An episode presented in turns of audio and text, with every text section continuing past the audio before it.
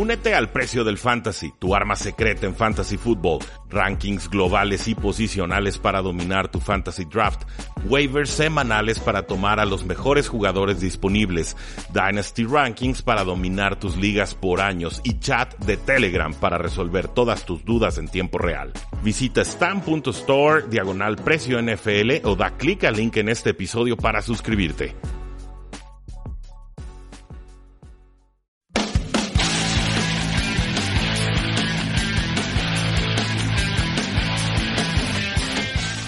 Saludos a todos y bienvenidos a un programa más de Tres y Fuera y hablemos de fútbol, donde la NFL no termina y nosotros tampoco. Mi nombre es Rudy Jacinto, me encuentran en Twitter como arroba NFL y como cada viernes vamos a platicar con Jesús Sánchez para hacer nuestro análisis, pero sobre todo nuestras predicciones de la semana 12. Eh, Chuy, ¿cómo estás? Y qué gusto volver a platicar contigo. Vaya que ha estado complicado el, coincidir con todo esto del, juego de la Ciudad de México y, y demoras en vuelos.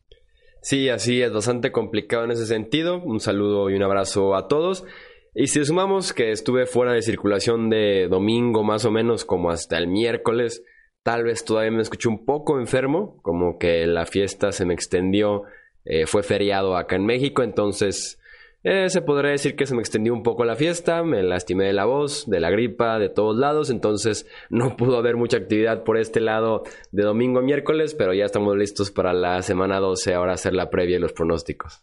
Sí, esas fiestas con tequila, sin chamarra y que se acaban como a las 6, 7 de la mañana, esas ya me las sé yo, por eso trato de evitarlas. Pero no te ¿Y sabes, Chuy. ¿Y sabes qué fue también lo que me afectó? Ahora sí que como plática alrededor del podcast. Adelante. Tuve una fiesta en la que estaban dando paletas de hielo, además fue fiesta en la noche. Eh, paletas de hielo como de vodka, de perla negra y demás. Eh, me comí como unas 4 o 5 paletas de hielo, estaba haciendo frío además, estaba lloviendo y ahí morí. ahí morí. no, pues sí, los cambios de temperaturas fueron, fueron difíciles. Pero, pero tú bien, Chuy, y este, de todas formas no vamos a forzar demasiado tu voz. Vamos haciendo el, análisis muy eh, puntual. Creo que hay resultados muy claros a pronosticar en esta semana y los podemos llevar en el orden que gustes. Sí, así es. Además de un par de. Creo que es una semana interesante. Es una semana top heavy. Creo que hay tres duelos, sumamente. cuatro duelos. Eh, bueno, contando el Thursday night, hay cuatro duelos sumamente buenos, interesantes, con implicaciones fuertes de playoffs. Y ya a partir de ahí se, está diluyendo un poco la calidad de la semana. Eh, arrancamos en Búfalo, el partido entre los Broncos y los Bills. De una vez lo adelanto, siempre trato de encontrar por ahí la sorpresa de la semana. Y esta es mi sorpresa de la semana. Eh, Philip Lindsay fue nombrado running back principal de los Broncos hace un par de partidos. Las últimas tres semanas ha promediado 4.2, 9.1 y 4.2 yardas eh, por acarreo. Y ahora tiene enfrente a una pobre eh, defensiva terrestre que es la de los Bills. por otra parte, la defensiva de Denver está mejorando y creo que puede mantener el juego cerrado. E incluso, como les digo, creo que pueden hasta ganar este partido de la mano de un Brandon Allen que le ha dado cierta personalidad, por lo menos al equipo de los Broncos, lo cual yo flaco obviamente ni de broma te ofrecía ni personalidad, ni carácter, eh, ni cierta agresividad, lo cual sí te da Brandon Allen. Me gustan los Broncos para dar la sorpresa. Eh, no, ahí no te voy a hacer la segunda, Chuy. Yo me voy a quedar con el local. Es, eh, digo, puedo entenderlo porque los Buffalo Bills no son un equipo que gane por muchos puntos. Entonces, si, si pensamos que normalmente van a ser juegos cerrados, pues obviamente una posición, una entrega de balón o lo que sea nos, nos cambia el resultado.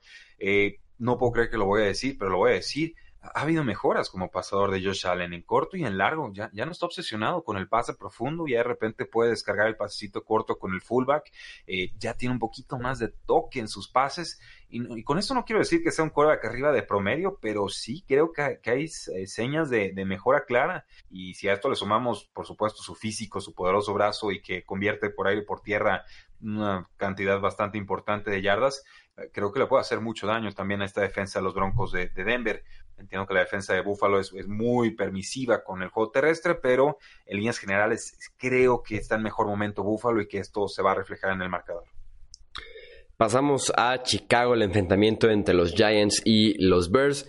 La defensiva de Chicago que no ha sido tan dominante este año como sí lo fue la temporada anterior, pero va contra el segundo equipo que más entrega el ovoide en 2019. Eh, Mitch Trubisky parece que iniciará este partido. Se recuperó eh, misteriosamente de una lesión que sufrió misteriosamente el domingo por la noche. Eh, obviamente Trubisky no implica prácticamente nada en mi pronóstico de que, de que Chicago va a ganar este partido. Es más por la defensiva, es más porque están jugando de locales. Daniel Jones, sí, muy bonito. 63% de pases completados, casi 2.000 yardas, 15 touchdowns. Ha tenido 13 fumbles, 9 de ellos perdidos. Y si le sumamos a 8 intercepciones, yo creo que va muy claro el guion de este partido, por lo menos el guion pronosticado. Yo creo que el pass rush le va a llegar, creo que le va a costar. Es posible que regrese el receptor Sterling Shepard, pero me parecería insuficiente. Yo aquí incluso estaría esperando una anotación eh, defensiva de los Osos de Chicago. Eh, me da risa el tema de Mitchell Trubisky porque hasta para mentir son malos los Osos de Chicago en esta campaña. ¿eh? Yo, no les compro para nada el tema este de la lesión por el momento tan delicado en el que lo mandaron a la banca y entonces metió a Chase Daniel. Sí, además una lesión que ni siquiera... Una lesión que obliga a Trubisky a salir del partido, pero ni siquiera hace que se pierda tiempo de práctica y ni siquiera estuvo limitado, estuvo como un participante de práctica completa. Exacto. Lo cual no brinca, ¿no? Sí, ¿y viste cómo lo, cómo lo, manejó eh, Nagy con, con Trubisky en la banda en ese partido? Se le acerca casi como si fuera un padre consolando a su hijo, ¿no? Y yo, yo vi el mensaje y lo entendí en, línea de, ¿sabes qué? O sea, te tengo que mandar a la banca porque este juego lo tengo que sacar de una u otra manera y ahorita no estás. Eh, como como un padre dolido dándole un mensaje complicado a su hijo. Yo así vi la foto y así se me quedó grabado. Sí, queriendo... Eh tal vez que no decaiga por completo el ánimo y la confianza de Trubisky, ¿no? Que no debería ser el caso por una lesión. Simplemente le dices, recupérate, todo va a estar bien. No como un, eh, la confianza sigue contigo, el, equipo es tuyo, pero en estos momentos vamos con Daniel, ¿no? O sea... Ah, eh, ah, son lecturas interesantes. Yo solo espero que los osos no pierdan esta semana, porque si sí, eh, apaguen todo, ¿eh? Y va a arder Troya. Pittsburgh se enfrenta a Cincinnati. Creo que los Steelers no la tienen tan sencilla con todo y que se enfrentan a un equipo que no ha podido ganar este año en la NFL. Eh, Mason Rudolph está jugando horrible. Empezamos por ahí. Y además no contará con los dos mejores ofensivos de este equipo, que, o no, por, lo menos parece que no contará con ellos. Juju Smith-Schuster por conmoción y lesión en la rodilla, y con James Conner, lesión en el hombro. Eh, es un duelo horrible de corebacks. Diría que es el peor, pero todavía hay otro que tal vez luce peor. Tal vez, tal vez luce peor que este Rudolph Finley. Ya platicaremos de eso duelo más adelante. Eh, aún así voy con los Steelers, pero sí creo que no la tienen tan sencilla. Eh, eh, de acuerdo en que Mason tuvo el peor partido de la temporada, Chuy, pero a veces trato de buscar ahí el, lado positivo de las cosas. Con Mason Rudolph puedo destacar que no se le descompone la mecánica de pase cuando le llega la presión. Esto no significa que el pase que lance es bueno o que la lectura que está haciendo sea oportuna o que le esté haciendo rápida. Pero sí creo que un mariscal de campo que no se descompone en su mecánica de pase ante el golpe inminente eh, puede desarrollarse en la NFL. Entonces es, posible o incluso probable que Mason Rudolph no sea el futuro, pero sí destaco ese aspecto que no veo en, muchos mariscales de, campo. Y este punto lo, le puse atención no, no porque yo lo descubriera, sino que Greg Cosell en un podcast lo comentó y uno o dos partidos y dije, sí, sí, cierto, no se le descompone eh, el cuerpo al momento de que recibe eh, impactos y pasa. Eh, creo que gana Steelers, creo que le alcanza. Yo entiendo que Cincinnati, duelo divisional, está en casa, le encantaría meterle el pie a los Steelers, sepultar sus esperanzas de postemporada.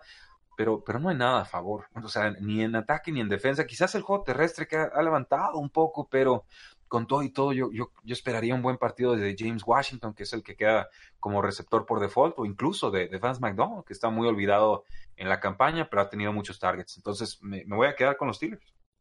Sí, Rudolf aguanta el golpe. Ya después lo que sale de brazo es otra cosa, pues, pero por lo menos se mantiene duro en la bolsa. Eh, Miami se enfrenta a Cleveland.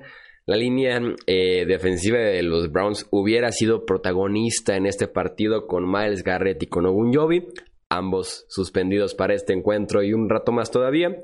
Eh, las armas están muy limitadas para Fitzpatrick con Miami, mientras que Mayfield, que sí tiene talento alrededor, ya se ve más cómodo y está jugando mejor desde hace un par de semanas. Voy con los Browns, que además son locales. Sí, poco que destacar aquí. El regreso de Crane Hunt creo que le cae bien al equipo, eh, utilizado sobre todo por la vía aérea. Nick Chubb sigue dominando en primeras y segundas oportunidades. Y entonces eso le resta algo de presión a, Baker Mayfield, que se siente, creo yo, más cómodo sin tener todos los reflectores encima, por lo menos dentro del emparrillado. Ya fuera, podrá tener todas las luces que, que, él guste. Creo que gana Browns, creo que gana bien, creo que vienen mejorando también el costado defensivo del balón.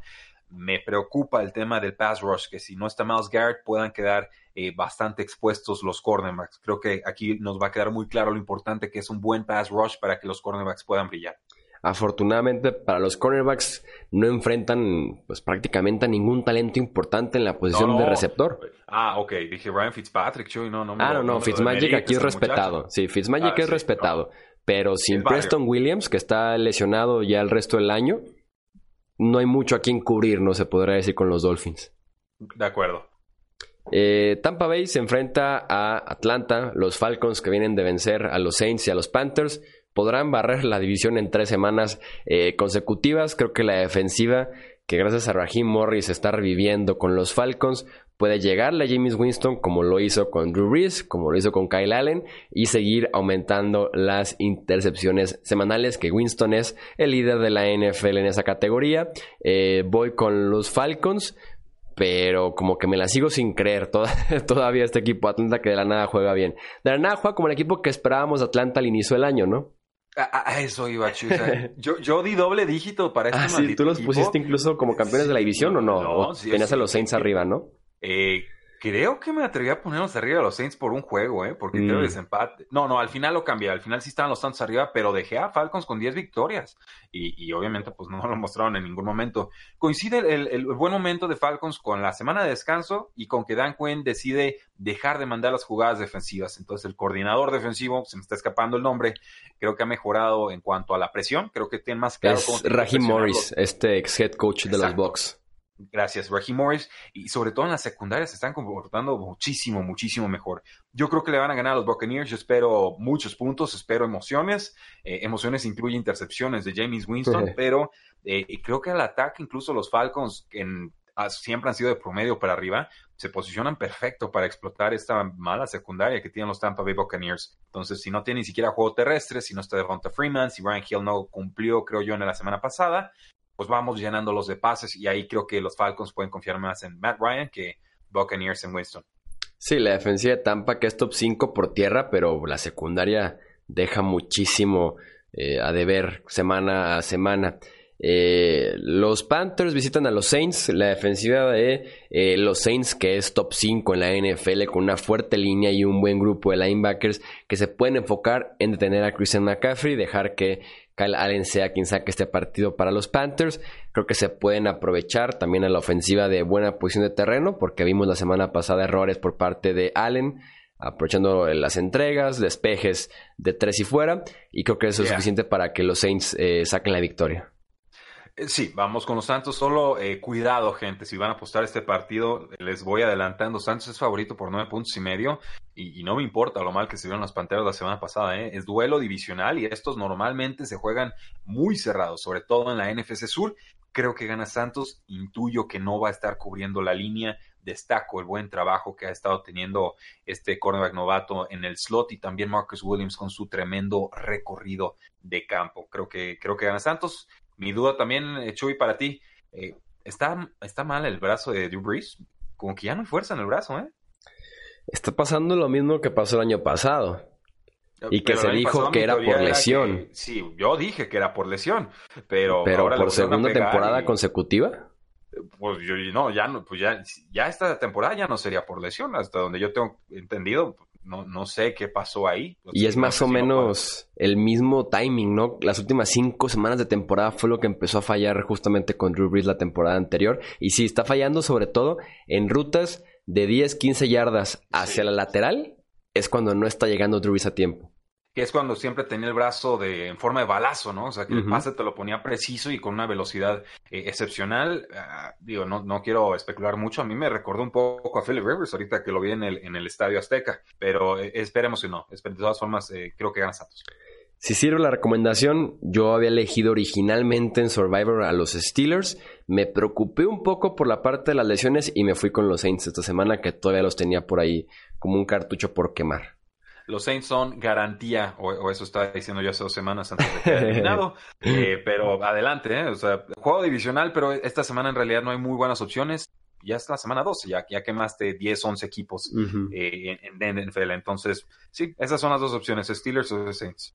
Seattle visita a Filadelfia, un partido sumamente interesante en esta semana 12. Eh, la carta ofensiva de los Eagles para enfrentar directamente a tal vez el MVP de la NFL es lanzarle pases a Jordan Matthews y a Nelson Aguilar. Y por cierto, pases erráticos porque un Carson Wentz que no está jugando tan bien este año como otras eh, temporadas. En la defensiva me queda claro que Filadelfia es mejor, pero la magia de Wilson de momento es muy superior a la de Carson Wentz. Y me voy con los Seattle Seahawks. Eh, lo cual no tendría que ser una sorpresa porque Filadelfia es favorito por un punto y medio, pero creo que la mayoría se va a ir con los Seattle Seahawks. Sí, exacto. Yo vi la línea y dije, no, a ver, no, no, yo tampoco. Creo que eh, quizás nos olvidamos de lo que ha hecho Seattle en, esta campaña porque vienen de semana de descanso yo voy a tomar a Filadelfia, Chuy, y me ha costado mucho este partido, y es precisamente por el tema de la defensiva. Eh, dejaron maniatados a los Patriotas de Nueva Inglaterra, o sea, dejarlos a 17 puntos eh, y, hacerlos sufrir y despejar y que no puede ver frustrado a Tom Brady con todos los problemas que pueda tener esa ofensiva, eh, no es cualquier cosa. Creo que Schwartz ha hecho un buen trabajo como coordinador defensivo. La unidad no está permitiendo muchas yardas. sí, lo entiendo, la secundaria de repente nos falla, no genera las intercepciones que quisiéramos, pero creo que Filadelfia, la defensa, claramente va eh, a la alza. Ahora están en casa, van a perder dos juegos consecutivos con la temporada en la línea, con los vaqueros de Dallas visitando a, Patriotas esta, esta semana. E, este es el juego de playoff para las Águilas y creo que son un equipo con el orgullo suficiente para jugar con oficio y sacarle un resultado importante a, a Seattle.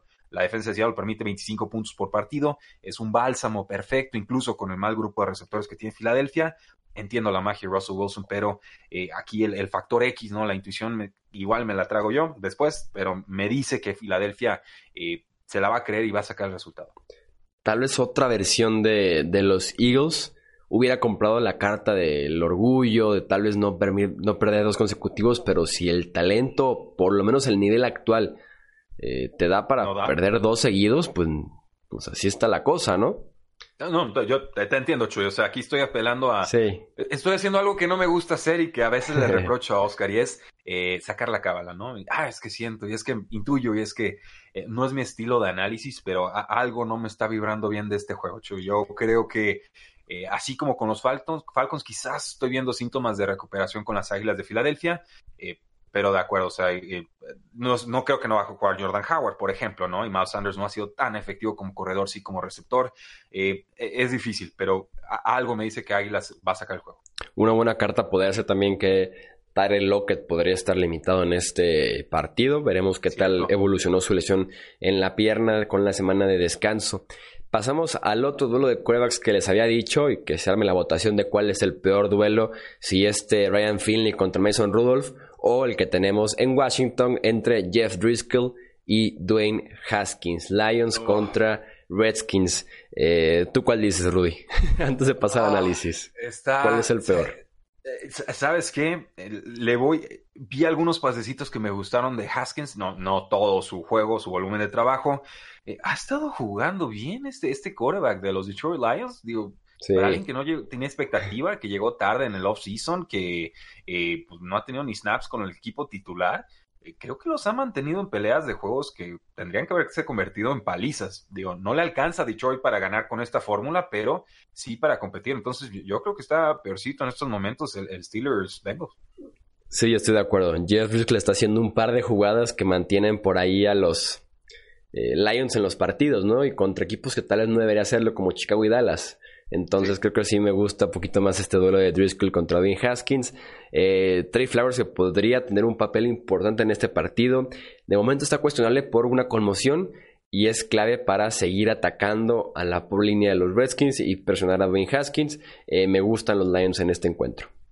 Eh, a mí no me gustan los Lions en este encuentro, pero igual los voy a tomar. Creo que. Más bien no me gustan los Redskins. es correcto, este equipo nos gusta menos los Redskins. Con los Redskins hay que vigilar una cosa muy sencilla, ¿no? Y es ver cómo evolucionan estos jóvenes, el tridente de Dwayne Haskins como quarterback, de Terry McLaurin como receptor, y ahora Darius Guys que regresó al, backfield.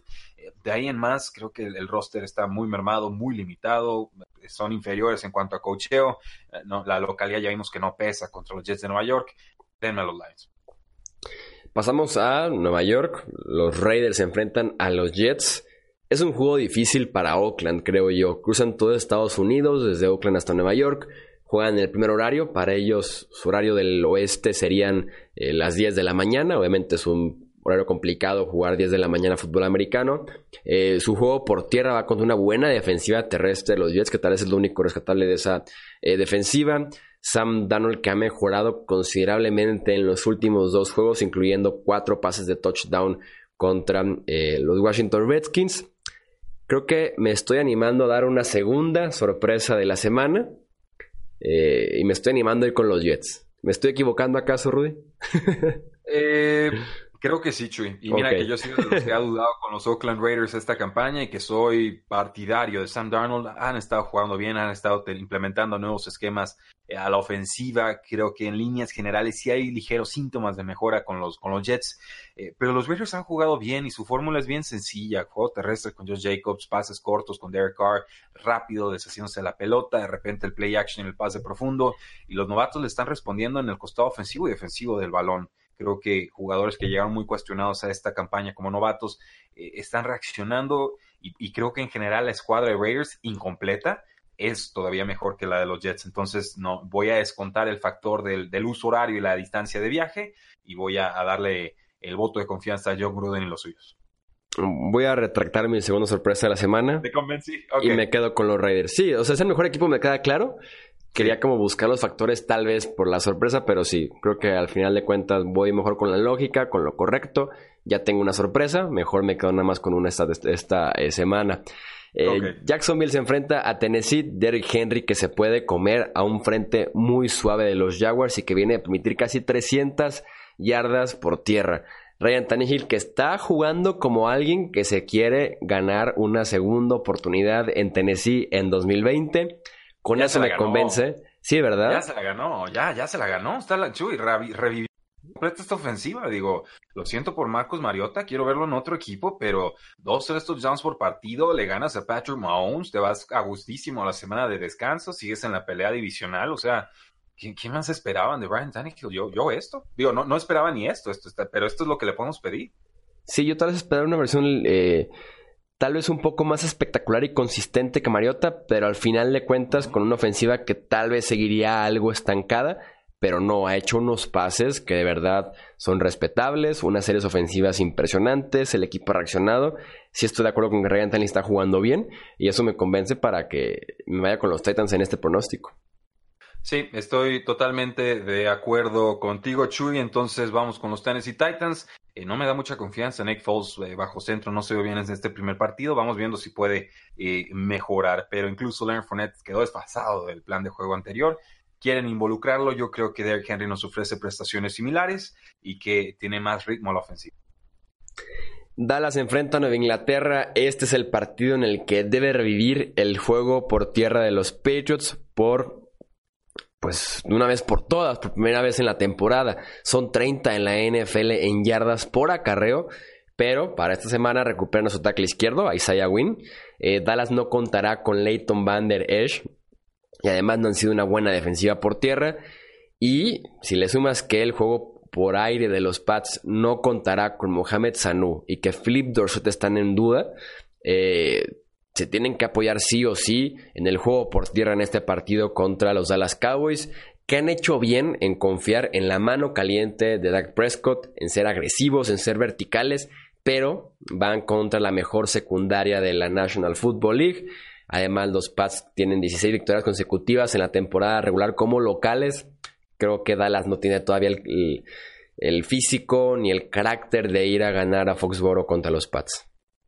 Eh, estoy de acuerdo contigo, Chuy. Creo que ganan Patriotas. Creo que ganan por tres puntos, no por más de un touchdown, porque les está costando generar ofensiva. La línea ofensiva no genera empuje. El juego terrestre no ha aparecido. Le suman la lesión de Sanu y la de posiblemente Dorset, aunque parece que sí juega de este tema de conmoción. Eh, no hay mucho a dónde hacerse con este equipo de los Patriotas pero la defensa es asfixiante y la defensa es la que va a sacar adelante los partidos esta campaña, ya lo tenemos bastante claro. Eh, creo que Patriotas va a estar atacando incesantemente a los linebackers. Jalen Smith eh, no está jugando para mí tan bien como en otras campañas. Y si por ahí Leighton Van no participa, entonces ya estamos viendo a Sean Lee, eh, que en su momento fue un gran jugador, pero por el tema de lesiones y ya por, por edad, creo que va a ser, es un duelo muy explotable y sin importar casi qué jugador le pongan los Patriotas encima. Entonces, denme a los Pats, pero no, espero paliza ni mucho menos, espero una victoria de tres o cuatro puntos. El domingo por la noche tiene para muchos a los dos mejores equipos de la conferencia nacional. Green Bay visitando San Francisco. Para muchos, o para algunos. Para muchos o para, algunos. Ok, pues para la afición, este, ¿qué será? Yo creo, porque, ah, no, los Santos de Nueva Orleans, y no podemos descartarlos. O los Falcons. Yo me iría, los Falcons. Eh, yo me iría con los Seahawks y los Saints como los dos mejores equipos en la nacional, pero creo que para algunos sí podría ser Green Bay y San Francisco. Pues, ok, no, respeto el comentario, solo quise un Para ti, ¿quiénes serían San Francisco y Saints? San Francisco y Saints. Sí, San Francisco y Saints. O Falcons. sí, o los Falcons, no, los Falcons y luego San Francisco y Saints. Y después podríamos ver a los, a los Packers. Está lindo el partido, Chuy. Yo voy a tomar a los 49ers, pero quiero ver a quién tomas tú. Yo voy con los Packers. Hay toda la lista de jugadores que tienen en duda los 49ers. Eh, eh, Kittle, para empezarle a la cerrada y estrella de la ofensiva. Emmanuel Sanders, Joe Staley, DeFord, Divo Samuel y Robbie Gould. Me han dicho que son buenos jugadores, sí. Eh, es, una, es, una, es, una, lástima. Eh, eh, Green Bay viene de bye week. Eso te diría normalmente que es un plus, pero esta temporada no lo ha sido, hecho. Revisa y equipo que sale semana de descanso es equipo que pierde. Ok, veremos si con Green Bay lo puede cambiar Matt LaFleur. Y creo que los Smith, Preston y Cyrus Smith, se pueden aprovechar de los tackles ofensivos de San Francisco, que por lo menos Regresando de lesión contra Seattle y contra Arizona, se vieron algo oxidados y ahí está en la prueba el, partidazo ya de Devon Clowney y un buen juego de Chandler Jones la semana pasada. Eh, creo que se pueden aprovechar por ahí los hermanos Smith de este factor y es por eso que voy con los Packers con todo y que están jugando de visitante. Eh, factores eh, fantásticos, Chuy, no, no los puedo refutar porque si no sale la predicción va a ser precisamente por todas las lesiones que se han acumulado con los 49ers, eso lo tengo claro.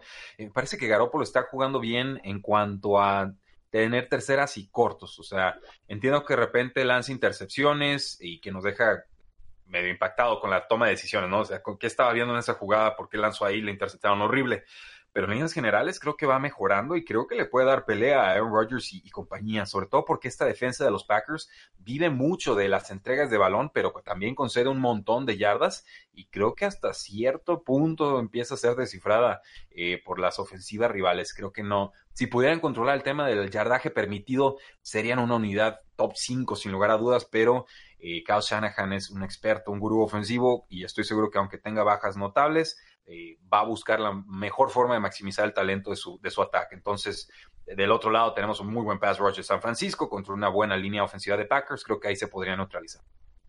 Y cerramos con el lunes por la noche Baltimore visitando Los Ángeles para enfrentarse a los Rams que han mejorado la defensiva, que tal vez han tenido una unidad top 10 en las últimas semanas de temporada, pero se han enfrentado a Atlanta, a Cincinnati, a Chicago, que son claramente eh, ofensivas no tan buenas o que no son tan completas, ni carburan tan bien como si carbura la de los Baltimore Ravens, que además en el costado defensivo mandan a la casa completa a llegarle al coreback. Jared Goff ha sufrido muchísimo con presiones de solamente tres o cuatro jugadores, imagínense de seis o siete que son los que mandan los Baltimore Ravens por jugada. Además de que la secundaria ha mostrado cosas interesantes desde que llegó Marcus Peters, justamente de los Rams de Los Ángeles. Voy con los Ravens en el pronóstico.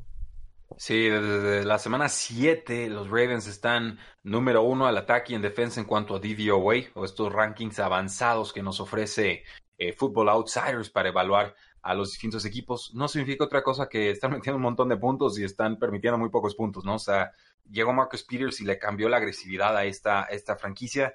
Y entiendo que los Rams están mejorando, pero Jared Goff tuvo peor quarterback rating que Mitchell Trubisky la semana pasada. O sea, ¿de dónde, ¿a dónde nos hacemos? Yo entiendo que Todd Gurley puede tener 25, 30 toques de balón. No creo que eso alcance contra los Baltimore Ravens. denme a los Ravens. Creo que en estos momentos son el equipo más, más fuerte y enrachado. Ahí están entonces todos los partidos de esta eh, semana 12. Pinta interesante, pinta para tener buenos juegos desde el primer horario, el segundo horario y los dos partidos en horario estelar. Así es, Chuy. Pues muchísimas gracias a todos por habernos escuchado eh, analizar esto, todos estos vuelos de la semana 12. No olviden seguirnos en Facebook, en Twitter, en Instagram y en YouTube, porque la NFL no termina y nosotros tampoco. Tres y fuera.